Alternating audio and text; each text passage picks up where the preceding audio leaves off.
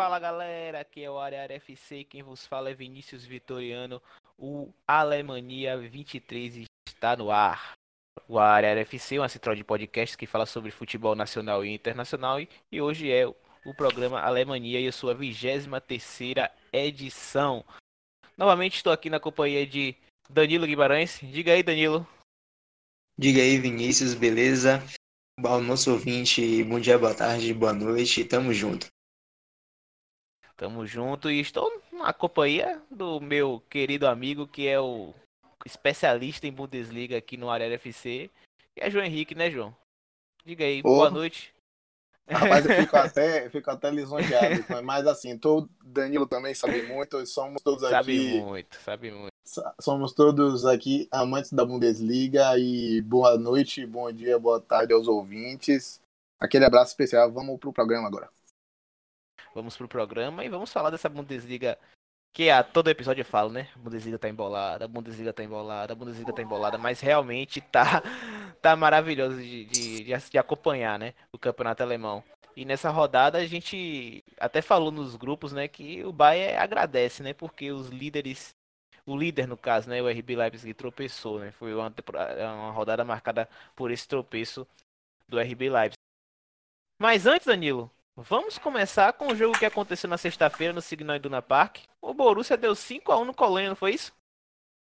É isso mesmo. É, tivemos aí um resultado para lá de especial, né, para o Borussia Dortmund, que também, apesar de ter vencido na, na rodada passada, estava sim precisando de uma vitória e dessa vez na frente do seu torcedor. E apesar do placar ter sido de 5 a 1, né, um placar elástico, tivemos também algumas estatísticas favoráveis ao Colônia, né, que apesar de ter sofrido essa goleada, durante boa parte do jogo, digamos, se assim podemos dizer, tinha o jogo sobre seu controle. Mas o Borussia Dortmund dessa vez novamente começou com um esquema de três zagueiros, né, e um meio-campo formado por uma linha de cinco, que variava, né, a depender do, do momento da partida, se o time estava atacando ou defendendo. Na hora de defender, os dois os dois jogadores que jogavam nas laterais, né, o Hakimi e ali o Rafael Guerreiro, eles retornavam, formando a linha de cinco na zaga, né? E é um esquema que já vem sendo usado pelo Lucien Favre há algumas rodadas, e dessa vez, né, contou com a participação desses dois jogadores, especialmente o Guerreiro, que pôde jogar muito bem nessa partida.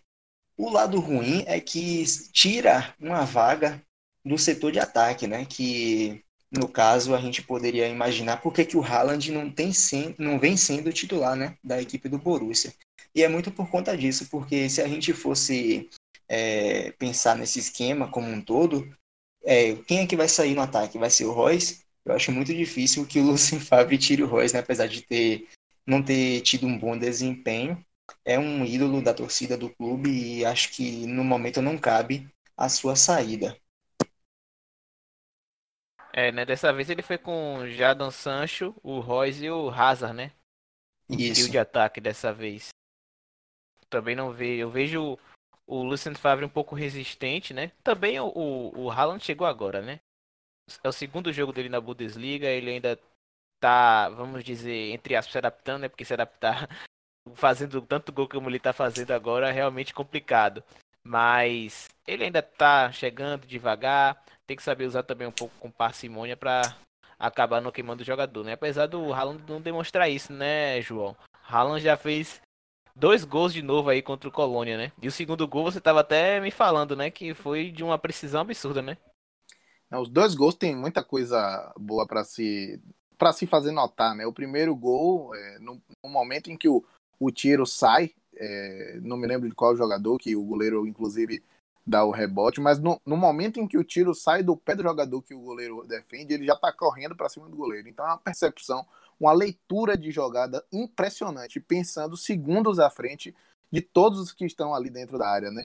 Ele parece que pre pressente que a bola vai sobrar e já corre na direção certinha e a bola sobra nos pés dele e ele faz o gol. No segundo gol ele mostra não só capacidade de explosão, mas também uma precisão absurda para marcar, para empurrar para a rede é, com pouco ângulo. Beleza, que era com a perna que tinha um ângulo mais aberto, talvez com a perna direita fosse um pouco mais difícil, mas isso não, não tira nada do mérito do, do Pio, Pio Loucaço, né, do, do jogador que vem fazendo a sensação da, dessa, desse segundo turno, né? Principalmente. Vou trazer um dado interessante aqui para vocês. Ele tem cinco gols, né? Em pouco, é, cerca de 53, 52 minutos jogados. Seja, é uma média de um gol a cada 12 minutos jogados.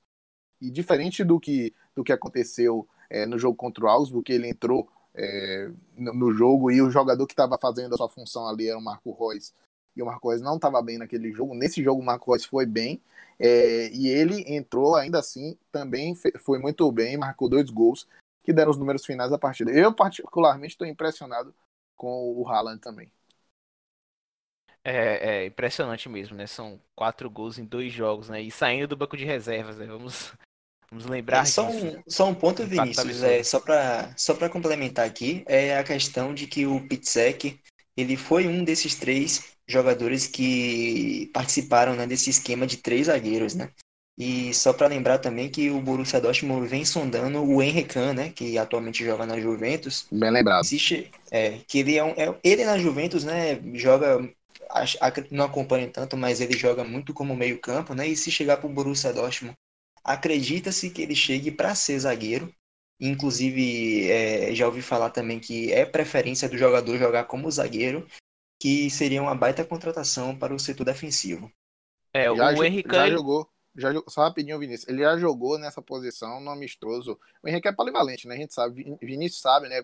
Principalmente pelo tempo que ele, ele teve no Liverpool. É, que o, o Henrique ele faz uma, várias funções, faz a lateral, faz um zagueiro pela direita, jogou assim como zagueiro pela direita, sob o comando do Joaquim Love, é, no amistoso contra a Estônia, joga na volância também, é, então, um cara que pode desempenhar várias funções no campo e cairia bem nessa posição também. E ele vem sendo esquecido pelo Sarri, né? Desde quando o Sarri chegou lá em Turim, na Juventus, ele é um jogador bem escanteado. Então ele não está sendo bem utilizado e ele realmente já quer, já queria sair da Juventus desde o início da temporada. Seria um, um bom reforço para o Borussia Dortmund, né? Ainda mais para um setor que está carente. A gente sabe muito bem, inclusive aqui na Alemanha, o setor defensivo do Borussia Dortmund é recheado de várias críticas, né? Que a gente bem sabe. Então seria um belo reforço para os aurinegros aí a presença do Henrique. A gente no setor na zaga, né? Seria realmente o setor que o Borussia mais necessita. Bom, vamos agora para o sábado. Vamos falar um pouquinho do jogo que ocorreu no Borussia Park entre Borussia Mönchengladbach e mais. E o Borussia acabou vencendo de virada, né? Venceu por 3 a 1 e o, e o Borussia Mönchengladbach fechou o jogo com, com o laço do Neuhaus, não foi, João? Sem dúvida. Foi um jogo em que o, o Mainz, é, que curiosamente é o único time na Bundesliga que ainda não empatou, né? De 19 partidas jogadas, tem 6 vitórias, nenhum empate e 13 derrotas, né? Tem uma das piores defesas, com 44 gols sofridos. O, um dos destaques dessa, dessa fraca temporada do, do Mainz, que é o Robin Quaison, que inclusive está na lista do top 10 de artilheiros da Bundesliga, né? Ele vem se destacando Assim como o Rennes se destaca no Düsseldorf, o Kaiser também se destaca na fraca campanha do seu time. É um jogador que já tem 8 gols em 18 partidas jogadas. Começou assustando lá no Borussia Park, né? mas a bola, bola parada muito forte do, dos Potros logo se fez valer, né? com o Plea marcando não só o primeiro, mas o segundo gol também dentro da área. Foram, foi uma, é um atributo muito forte desse time. A virada veio no segundo tempo também com o Plea. E para fechar o caixão, a pichotada do Zentner que acabou saindo errado. Pichou para o meio, né? Uma saída dessa você tem que espichar a bola de cabeça, uma saída do goleiro. O goleiro hoje joga como libra né? E essa pichotada tinha que ser para lateral, né? Para essa bola não sobrar tão limpa. O Norris ainda teve que driblar um pouco de lado, mas meteu um balaço que até a gente vinha falando aí, Danilo, parecia que ia conseguir salvar, mas a bola acabou entrando. Foi muito estranho o lance, mas de toda forma foi um gol muito bonito. Deu números finais da partida é, números importantes é, para o Gladbach que se mantém na terceira posição.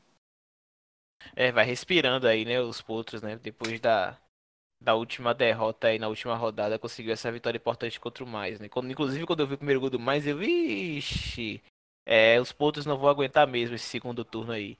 Mas que bom que virou o jogo e que bom que está se mostrando ainda competitivo nesse segundo turno. Uma curiosidade aqui dos, do G4, né, dos times que estão aí na, na briga pelo título e para conseguir uma vaga na UEFA Champions League. E o Borussia Mönchengladbach tem a pior ataque disparado, né? 36 gols, né? diferente do, do RB Leipzig, que tem 51, do próprio Borussia Dortmund, que tem 51 também, e do Bayern de Munique que tem o melhor ataque com 55 gols. Não foi também uma partida, digamos assim, exemplar do seu Marcos Churran, né?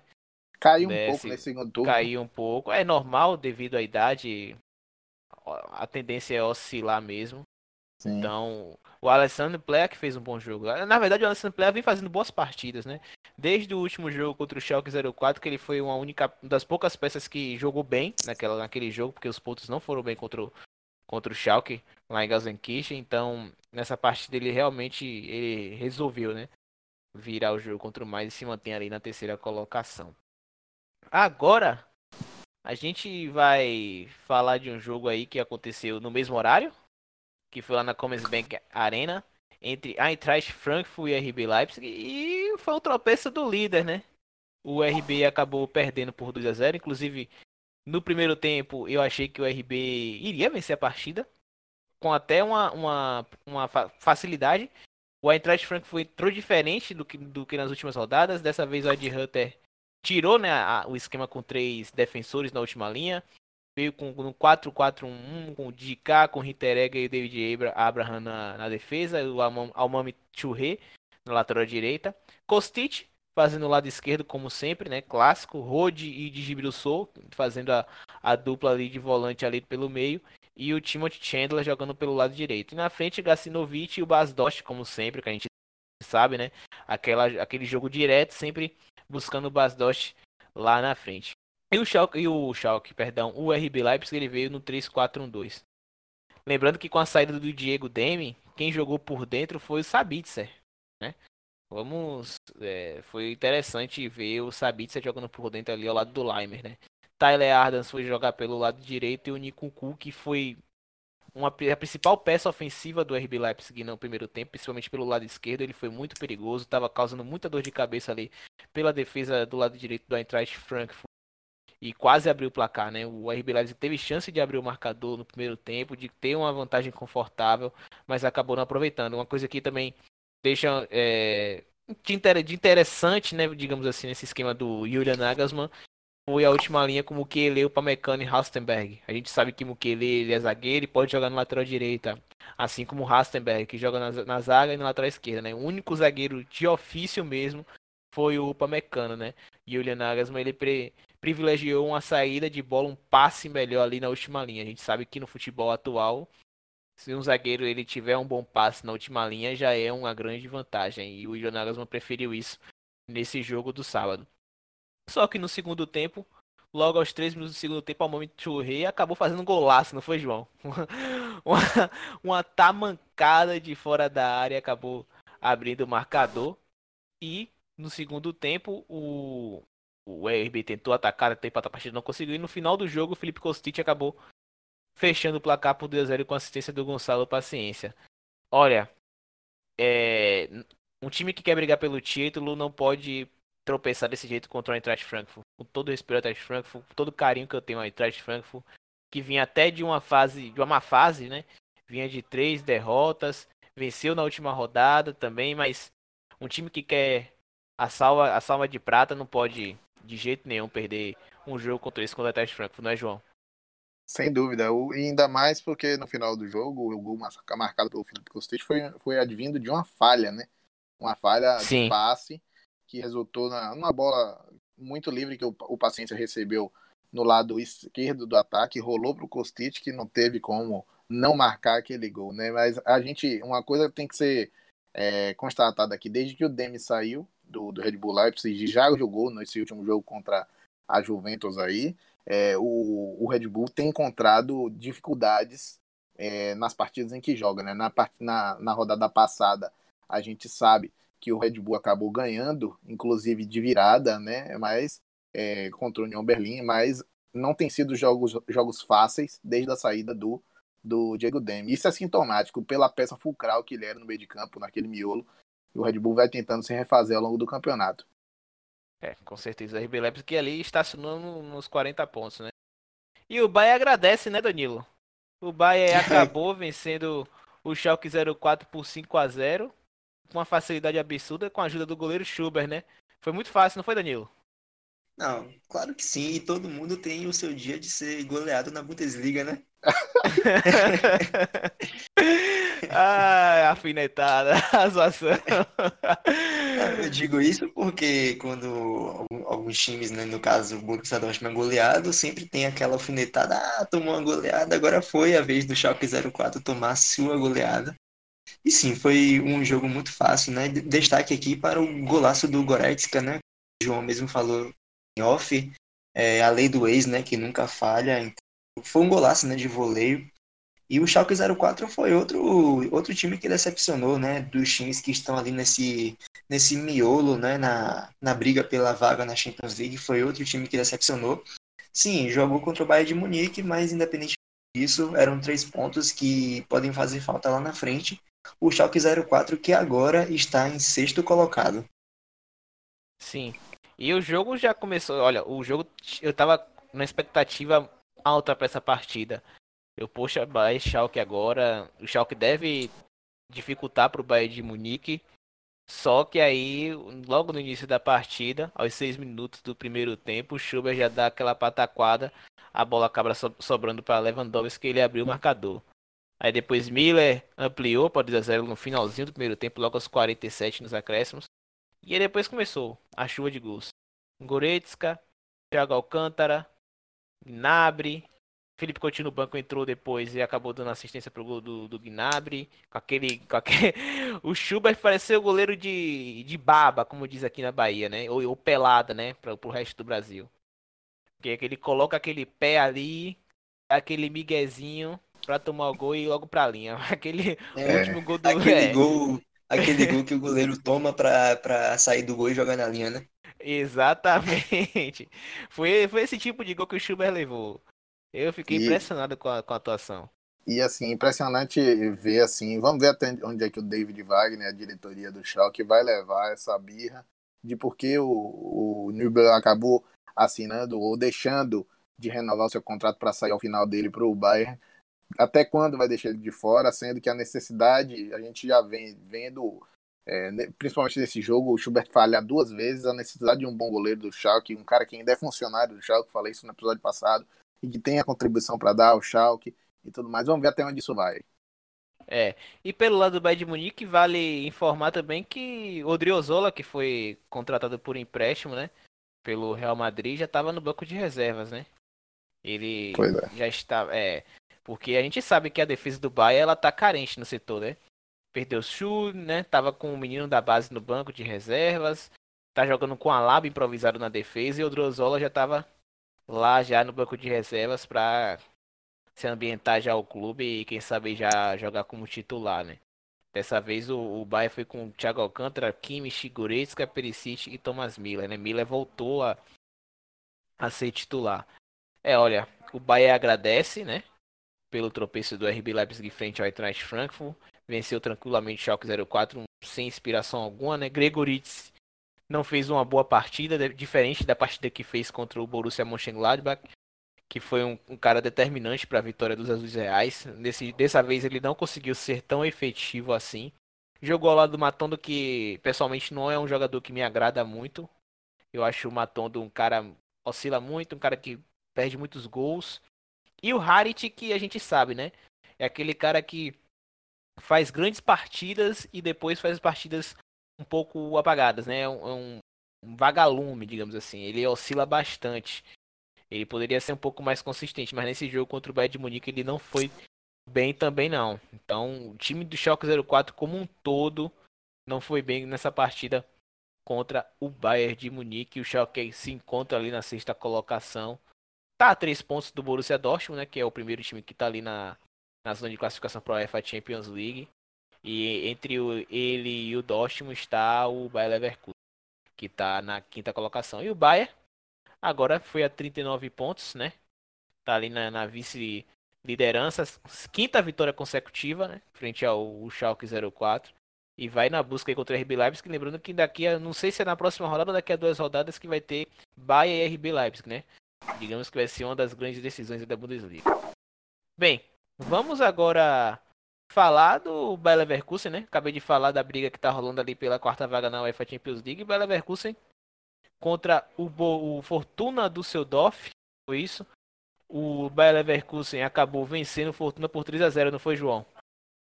Foi isso mesmo, o jogo foi lá em Leverkusen, na Bahia Arena, e assim, foi um jogo domina, dominado pelo Leverkusen. Né? O Fortuna Düsseldorf se resolveu o seu direito de, de defender e sair nas transições rápidas, principalmente buscando seu principal artilheiro, que é o Ruben Rennes, um cara que já rodou outros clubes, mas que é, se firmou mesmo é, no Fortuna Düsseldorf. Inclusive é um cara que tem um histórico legal no Düsseldorf, marcou o gol do título, o gol do acesso, gol da, um gol muito importante na história do Düsseldorf na temporada em que subiu, duas temporadas atrás. Então, assim, é um cara que é muito importante que as atenções do time vão estar sempre voltadas. Não conseguiu marcar, né? Perdeu algumas chances claras que não costumam perder. Mas o Leverkusen fez 1 a 0 logo o primeiro gol marcado logo pelo Leverkusen já foi com a vantagem de 1 a 0 o gol marcado de cabeça pelo Carro Havertz. A gente vinha falando no episódio passado das especulações envolvendo o Havertz e uma das características que a gente fez, a gente traçou o perfil dele aqui, ele é um cara que tem bastante altura e que se apresenta também para contribuir com o jogo aéreo. Ele marcou de, de cabeça após um cruzamento do Belarabe, né? E aí, é, amigos, o que aconteceu desde o momento em que a bola rolou para o segundo tempo foi um, uma sucessiva, é, um sucessivo desperdício de oportunidades, né? Porque o, o Bayer Leverkusen finalizou no segundo tempo nada mais nada menos do que 18 vezes, oito vezes no gol e assim para poder marcar dois gols. Foram 18 finalizações, das quais se aproveitaram é, apenas duas. Então foi uma chuva de gols perdidos. O Diaby não esteve bem nessa partida. Foi um cara que foi substituído também. O Voland também muito atabalhado para marcar, não conseguiu. Mas fato é que o resultado foi 3 a 0 pelo volume criado, ainda assim com aproveitamento baixo.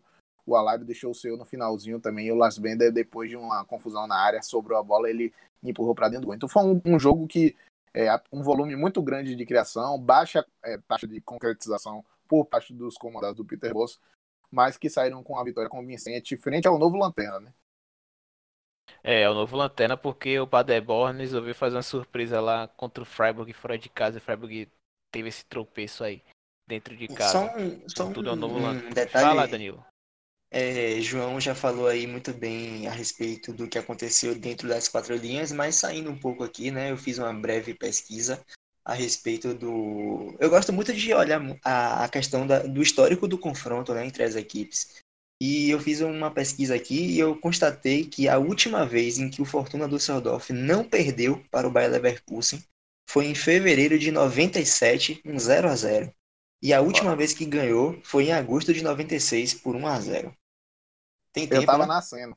Eu tava nascendo. Jesus, Maria José, viu? Que seca, que jejum, viu? Que freguesia, meu Deus.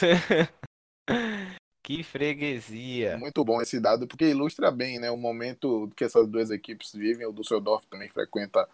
É, tem frequentado pouco a Bundesliga 1, né, tem frequentado mais as divisões inferiores, e o Bayer Leverkusen fazendo valer esse, esse domínio frente ao Fortuna. O seu Friedhelm Funkel Ei, largou o alemão aqui agora. Ó, vamos para os outros jogos agora. É, o Union, o Unionzinho venceu o Augsburg, né? Por 2 a 0 em casa, de forma tranquila. Depois o próximo outro jogo foi o que eu falei agora, né? O Freiburg perdeu em casa para o Paderborn, né? Por 2 a 0 O Paderborn deixou de ser o lanterna da Bundesliga. Um grande feito para o Paderborn. Achei que ia ser lanterna por todo o campeonato. Só que o Fortuna do Düsseldorf está conseguindo ser pior. Bela vitória do Hertha Berlim, fora de casa contra o Wolfsburg, né, João? Sem o dúvida. Hertha com, com o Jürgen Klinsmann, né? Tá fazendo é, mostrando um, um evolução. Mostrando Sim. evolução, né? Não só no melhor aproveitamento das peças, mas também é, pouco a pouco melhorando os resultados. O Hertha vinha de cinco derrotas consecutivas até um tempo atrás, começou a empatar, agora tá ganhando. É. E tá, o, a campanha do Hertha Berlim nos últimos cinco jogos são de três vitórias, um empate e uma derrota para vocês verem que o, o Jürgen Klinsmann está tentando ali resolver a situação do time da capital. E para fechar, o Werder Bremen tomou 3 a 0 do Hoffenheim em casa, né, Danilo? O, o, o Werder Bremen não vem fazendo uma campanha assim maravilhosa, não. Tá na zona de playoffs e pode cair, não é? Sim, sim. E o Hoffenheim ele abriu um pouco a mão, né, da posse de bola, né? Deixou o Bremen jogar um pouco mais com a bola no pé, naturalmente, né? Jogando fora de casa.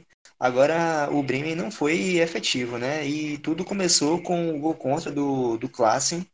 E o Hoffenheim, depois disso, voltou à sua postura normal, né? Começou a jogar na, no contra-ataque, explorando o contra-ataque, e foi assim que venceu essa partida, jogando fora de casa. É, o Hoffenheim também é um, um time que usa muito futebol direto também. É um desses Agora, times que gosta um pouquinho de futebol direto. Fala. Interessante foi ver, como o Danilo falou aí, foi uma, uma, colocação interessante, o fato de que o, o Bremen é um dos times mais verticais, né? E aí o Hoffenheim entrega a responsabilidade da iniciativa do jogo para o Bremen, o Bremen se sente completamente desconfortável com esse tipo de situação. Então, Hoffenheim, se ainda mais jogando fora de casa de responsabilidade é do mandante, a situação ficou favorável para o Hoffenheim, que tem mais qualidade. O time do Bremen esse ano tem demonstrado sérias deficiências, não só na zaga, mas também na criação. Né? É, tá, tá, tá difícil, né? A situação. É o, é, o, é o famoso, é mais fácil jogar contra um time mais forte do que contra um time mais fraco. Né? Você tem é, a responsabilidade de nível, propor né? a partida. É, exatamente. Isso. Exatamente. Agora vamos falar um pouquinho aqui da próxima rodada, da vigésima rodada, quais são os jogos mais esperados. E aí, Danilo, quais, qual é o jogo mais esperado ao seu ver aí? O que é que você espera aí? Normalmente eu separo três partidas, né, como destaque. Dessa vez eu vou separar duas partidas, né, que tem um destaque maior do que as outras, ao meu ver. E a primeira delas é a partida da sexta-feira, né, que ocorre às quatro e meia da tarde, que é entre Hertha Berlim e o Schalke 04, né, um jogo muito bom. E também destaquei aqui a partida de sábado às quatro e meia, que é do líder, né? Leipzig contra o Mönchengladbach, que é o terceiro colocado. Será um jogo muito bom também. E você, Sim. João? Sem dúvida nenhuma, ótimas partidas separadas por Danilo. Acrescento, assim como contribuição, acrescento o Hoffenheim em frente ao Bayer Leverkusen para a gente ver como é que vai ser. Se o Leverkusen vai continuar na toada de muita produção, muita criação, se vai melhorar a concretização e se vai se firmar ali naquela quinta posição, buscando a quarta colocação, que é do Borussia Dortmund, né? A diferença de dois pontos. O Hoffenheim em casa, vamos ver se ele dá sequência ao bom momento que já viveu outrora no campeonato e que deseja voltar para as competições europeias. Então são duas ambições muito é, claras em campo, um choque de interesses e vamos ver quem é que sai melhor ao final dos 90. Um jogo que eu gostaria de destacar é Fortuna Düsseldorf e Eintracht Frankfurt, mais pelo lado do Eintracht Frankfurt, né? Será que o Ed Hunter vai manter a, a última o último esquema da partida que teve contra o RB Leipzig, com duas linhas de quatro, com Gacinovic e Basdost na frente, ou será que ele vai voltar com os três zagueiros, né? Vamos, vamos aguardar aí. É, é a hora da jogo... verdade, né? Pra é, é a hora se, da verdade. Se essa, se essa, vitória contra o Leipzig se foi um acidente ou se de fato houveram méritos. Né?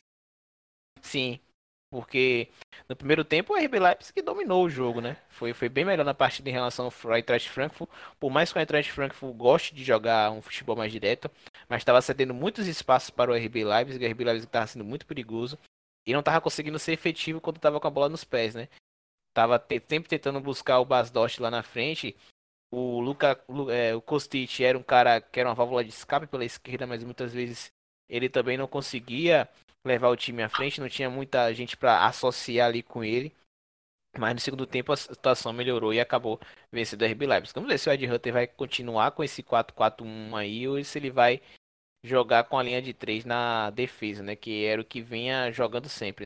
Peter Egger, Abraham, Hazeb, né? Vamos aguardar aí. É mais um, um interesse aqui de como o Eintracht Franco vai se comportar. E agora vamos para a tabela, né? com essa vitória aí do, do Bayern de Munique frente ao Schalke e a derrota do Leipzig, a, a diferença diminui, né? O Bayern está com 39 pontos em segundo lugar e o RB Leipzig é o líder, estacionado aos 40 pontos. O Borussia Mönchengladbach, os putos, né? Estão na terceira colocação com 38 pontos. O Borussia Dortmund está ali fechando as equipes que se classificam para a UEFA Champions League com 36. Bayer Leverkusen e Schalke 04 são as equipes que fecham ali a, a vaga de UEFA Europa League, né? O Bayer Leverkusen está com 34 pontos e o Schalke 04 com 33, né?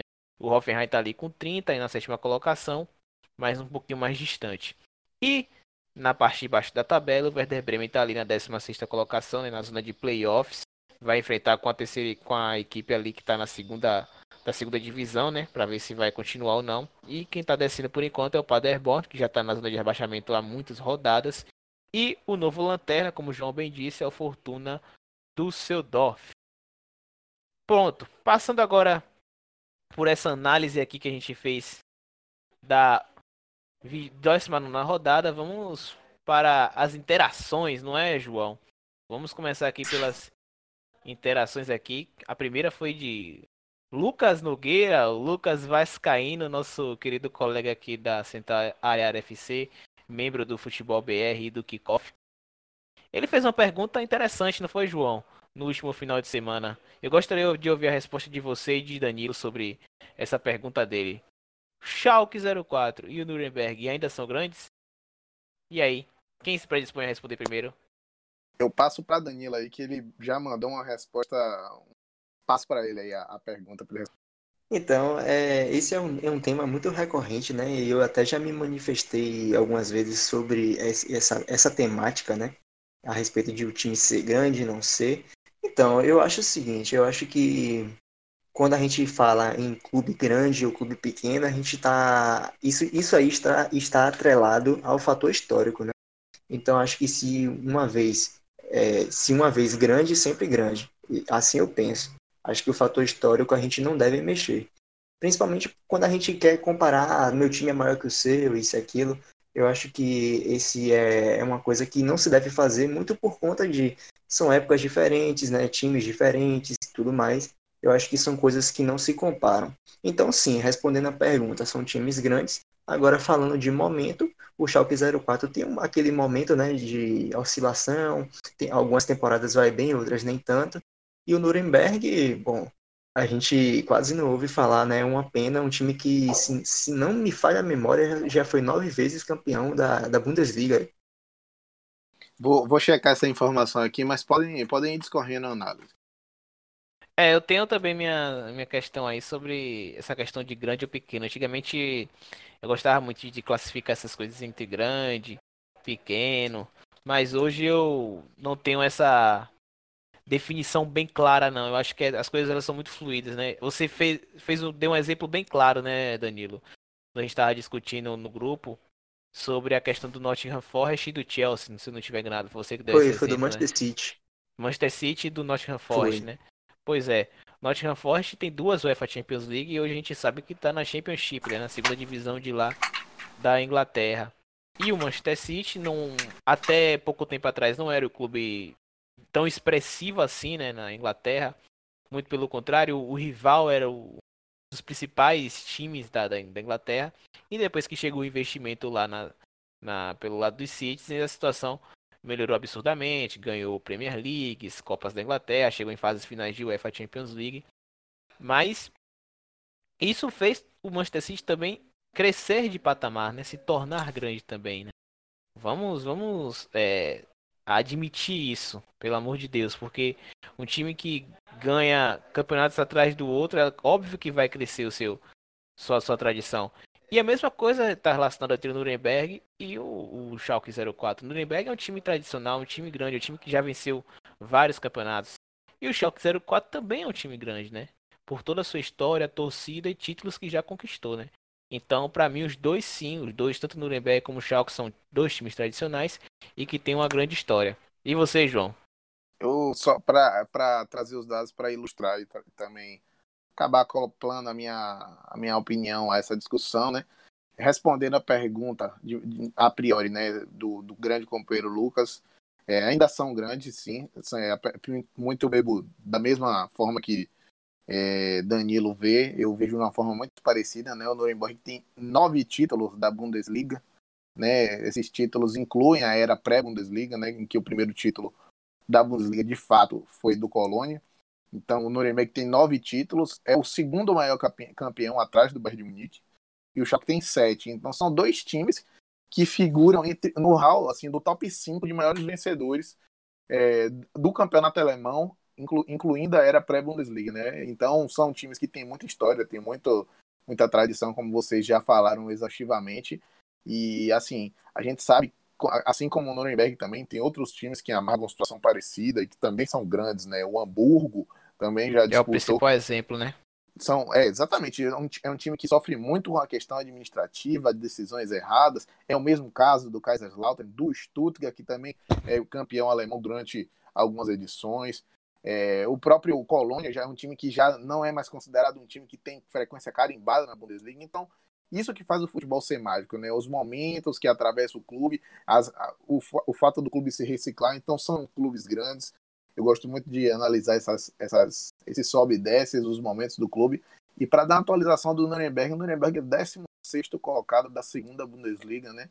Hoje estaria disputando os playoffs de despromoção frente ao terceiro colocado da terceira Bundesliga, né? O Nuremberg que caiu na temporada passada, vai numa queda vertiginosa aí e se não se cuidar, é, pode acabar caindo de forma direta para a Bundesliga 3. Mas é, é, é, difícil e é triste ver a situação de um, de um time é, grande dentro da, da, história da Alemanha, mas a gente sabe que isso é, inclusive, a questão da, das mais decisões da competência também faz parte do futebol. Né? Sim, com certeza, assina embaixo. Agora vamos para a pergunta do Diogo Fonseca. Quais jogadores você gost... vocês gostariam de ver na zaga do Borussia? Passa a pergunta pro Danilo. E aí, Danilo? Can já tá vindo, né? Agora eu quero saber quais são os outros jogadores que você quer ver na zaga aí. Rapaz, é, Vinícius, eu não sou o tipo de torcedor que é exigente demais em ter jogadores de nome, né? Eu, que já torço para o Borussia Dortmund há alguns anos, até já, já comecei a me acostumar com o fato do Borussia estar buscando jovens promessas, né? Um clube que vive disso, né? Um clube que vive de fato de formar jogadores e vendê-los, né? Futuramente. Eu não sou muito exigente, não. Eu acho que cabe a gente analisar os momentos, né? E acho que o momento é sim de trazer um, um zagueiro a mais aí, um reforço para o setor defensivo que precisa. Então, acho que sim, o Henrican seria um excelente nome, mas no momento eu não, não, não saberia dizer um jogador, ah, eu quero esse jogador no Borussia para hoje. Eu acho que não cabe isso agora.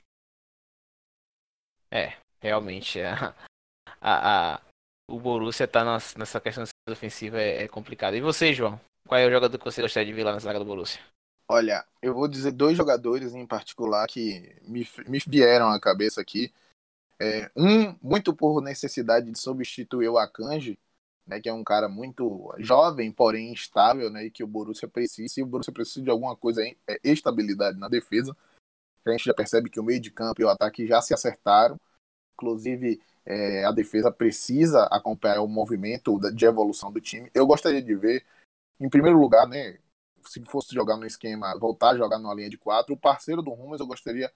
Aí talvez seja um pouco utópico, né? Mas gostaria que o parceiro do Rummels, um dia assim, nos meus sonhos, pudesse ser o Koulibaly, né? O Hummels e Koulibaly seriam uma zaga de responsa e que faria muito bem para o sistema defensivo. Mas hoje, em se tratando de um esquema de três zagueiros para substituir o Akanji ali na, na zaga pela esquerda, eu traria um cara que está um pouco escanteado, um cara que foi campeão mundial, um francês, um Titi, eu acho que cairia bem nesse lugar do Akanji aí e poderia trazer bons frutos para essa zaga do Borussia que a gente tanto fala que precisa de reforço.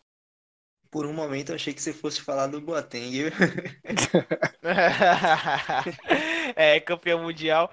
Eu ia falar de outro campeão mundial também, né? Eu ia falar, ia citar um, minha recomendação, outro campeão mundial, mas ele não vem muito bem na Inglaterra não. Acho que inclusive deve ser vendido inclusive lá na Inglaterra, que é o Mustafi. Né, o Mustafi, apesar de estar tá indo muito mal no Arsenal, mal mesmo, inclusive entregou os jogos aí contra o Chelsea nas últimas rodadas ele seria uma peça que ali fazendo o lado direito do campo, que ele pode jogar também pela, pelo lado direito, pela lateral direito, o Mustafa também seria uma peça interessante para o Borussia Dortmund. Creio que não seria um jogador tão caro assim para o Borussia desembolsar a grana não. Mas o Titi também é uma, um bom, uma boa alternativa, João. Também gostei da, da ideia de trazer o Titi. Bom, agora a gente vai para Última pergunta, a pergunta do João Diniz, é, membro também do, do, do Área FC, apresentador do Champions Cash, membro do Solto Leão. A pergunta que ele faz é referente ao Bayern de Munique. O Bayern voltou aos trilhos e está se recuperando definitivamente no campeonato? E aí, João? Rapaz, começar dizendo que ele é Bayern, esse safado, né? É. Ele, ele é Bayern. Ele é Bayern, é fã, é fãzão do, do Bayern, já acompanhou mais, mas hoje em dia se dedica mais à Champions League e ao Chelsea, naturalmente, são os times que ele acompanha mais de perto. E ele acompanha, mas ele acompanha bem o, o movimento do Bayern, né? O Bayern de fato voltou aos trilhos, né? O Bayern que é, até outro, outros momentos, inclusive dentro do primeiro turno, levou uma sapatada do Frankfurt de 5 a 1 é, empatou jogos que não poderiam empatar, mas hoje é, nesse momento atual, vem de, de belas, belas vitórias, né? Cinco vitórias, inclusive vitórias dilatadas, geralmente por dois gols de diferença no mínimo, né? A gente está considerando, então, inclusive, um dos últimos jogos do... foi contra o Werder Bremen, mas isso já está um pouco distante. Mas o Bayern voltou aos trilhos e ele trouxe bem. E a gente sabe que hoje, né, se o Bayern vinha chegando no retrovisor é, do, do Red Bull Leipzig. Hoje o Bayern já está no vácuo ali, né? Para quem gosta de Fórmula 1, o Bayern já está no vácuo do Red Bull Leipzig. E se, se vacilar, é, vai ultrapassar, já colocou do lado. E o Red Bull Leipzig poderia estar tá pensando no início, né, com, a, com as oscilações, hoje sim, hoje já pensa, hoje não. Porque a situação está muito difícil, hoje está no limite. Sabe que se, inclusive você falou do confronto direto, esse confronto direto aí, caso a situação, a situação se mantenha por diferença de um ponto, o confronto direto pode sim ser determinante, porque se tratando de Red Bull Leipzig e Bayern, eu acho que hoje, fora os tropeços de Red Bull Leipzig frente ao Frankfurt, que eu considero sim um tropeço, os únicos adversários capazes de derrotar o Red Bull sejam talvez o Bayern, o Dortmund e o Gladbach, numa, numa, os quatro primeiros, né, numa, numa partida iluminada. Então, esse, esses confrontos diretos são de suma importância e o Leipzig tem que abrir o olho porque o Bayern nessa temporada muito desmantelado, com peças, ainda assim consegue fazer muita pressão pela primeira colocação e pela salva de prata. É, eu também acredito que o Bayern de Munique voltou aí aos, aos seus trilhos, porque eu acho que o ponto de virada foi a demissão do Nico Kovac e a permanência do Dieter Flick no comando técnico. Eu acho que foi o ponto de virada para o Bayern voltar aí a, aos eixos e conseguir essa série de vitórias, né? Lembrando que o Bayern de Munique está com vitórias consecutivas, como já falei anteriormente. E aí, Danilo, o que é que você vê? Será que voltou aos trilhos mesmo? Não, acho que com certeza, né? Até pela, pelos números, né? E pela posição na tabela no momento, com certeza que voltou aos trilhos para delírio, delírio no caso negativo de muitos dos torcedores na Alemanha, né? Eu que é, sigo algumas páginas de jornal no Facebook, né? Jornais esportivos alemães e a galera vem, vem fazendo comentários muito, assim, como posso dizer, chateadas, né, com esse momento atual da Bundesliga, porque o Leipzig perdeu e isso desencadeou, né, esse, esse momento do Bayern de Munique ainda mais, né? E no caso, eu quero dizer, as torcidas, né, na Alemanha, quando o seu time já não tem mais chances de, por exemplo, brigar por um título, etc e tal, eles começam a torcer contra o Bayern de Munique. Então, acho que tudo isso é reflexo, né, tanto da questão do, do tropeço do Red Bull Leipzig, como também do Bayern de Munique, que se aproveitou muito bem desse tropeço, e agora sim, de volta aos trilhos e muito próximo da liderança da Bundesliga. Eu também, o Bayern tá na situação que tá babando para conseguir a liderança. Bom, pessoal, o episódio 23 do Alemanha fechou, não foi, João? Fica por aqui.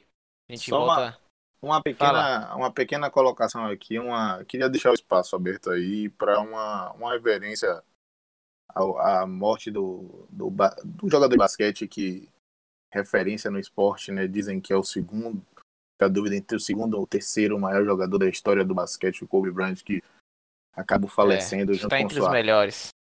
Junto com a sua filha no acidente de helicóptero, fica aí o respeito e a consideração, por mais que não seja um esporte que eu acompanho, que eu aprecio, eu sei o quanto ele foi grande, tenho noção, e que todas as pessoas que gostavam, assistiram o Kobe, se, se, se sintam confortadas. Né? É, o Kobe Bryant foi um dos maiores jogadores da história do basquete, né, da NBA, como a gente... Para quem acompanha, quem acompanha sabe, né, o quão ele foi importante aí nos anos 2000, no final dos anos 2000, foi duas vezes MVP de finais de NBA, MVP de temporada regular, foi o cara que foi bicampeão olímpico, se não estiver enganado, campeão nas Olimpíadas de Pequim, nas Olimpíadas de Londres. É, o Kobe Bryant é um dos maiores jogadores, uma lenda do basquete e também vai ficar conhecido por sua mentalidade completamente vencedora e de resiliência absurda, né? É um cara que tinha uma, uma motivação, um foco que eu acho que poucos atletas terão no mundo dos esportes, né? O Kobe Bryant é um, em, termo, em relação ao esporte, é um exemplo a ser seguido, é um cara de superação. Bom, o Alemanha 23, 23 fica por aqui. Valeu, João, pela participação. Valeu, Danilo. Valeu. Valeu. É isso aí, galera. O, Alemanha faz parte da, do Área FC. O Área FC é uma central de podcast que fala sobre futebol nacional e internacional, que além do Alemanha tem o Futebota, tá? o Coffee Champions Cash, o Futebol BR e os programas da dupla Bavi. Eu sou Vinícius Vitoriano. Valeu, falou, fui.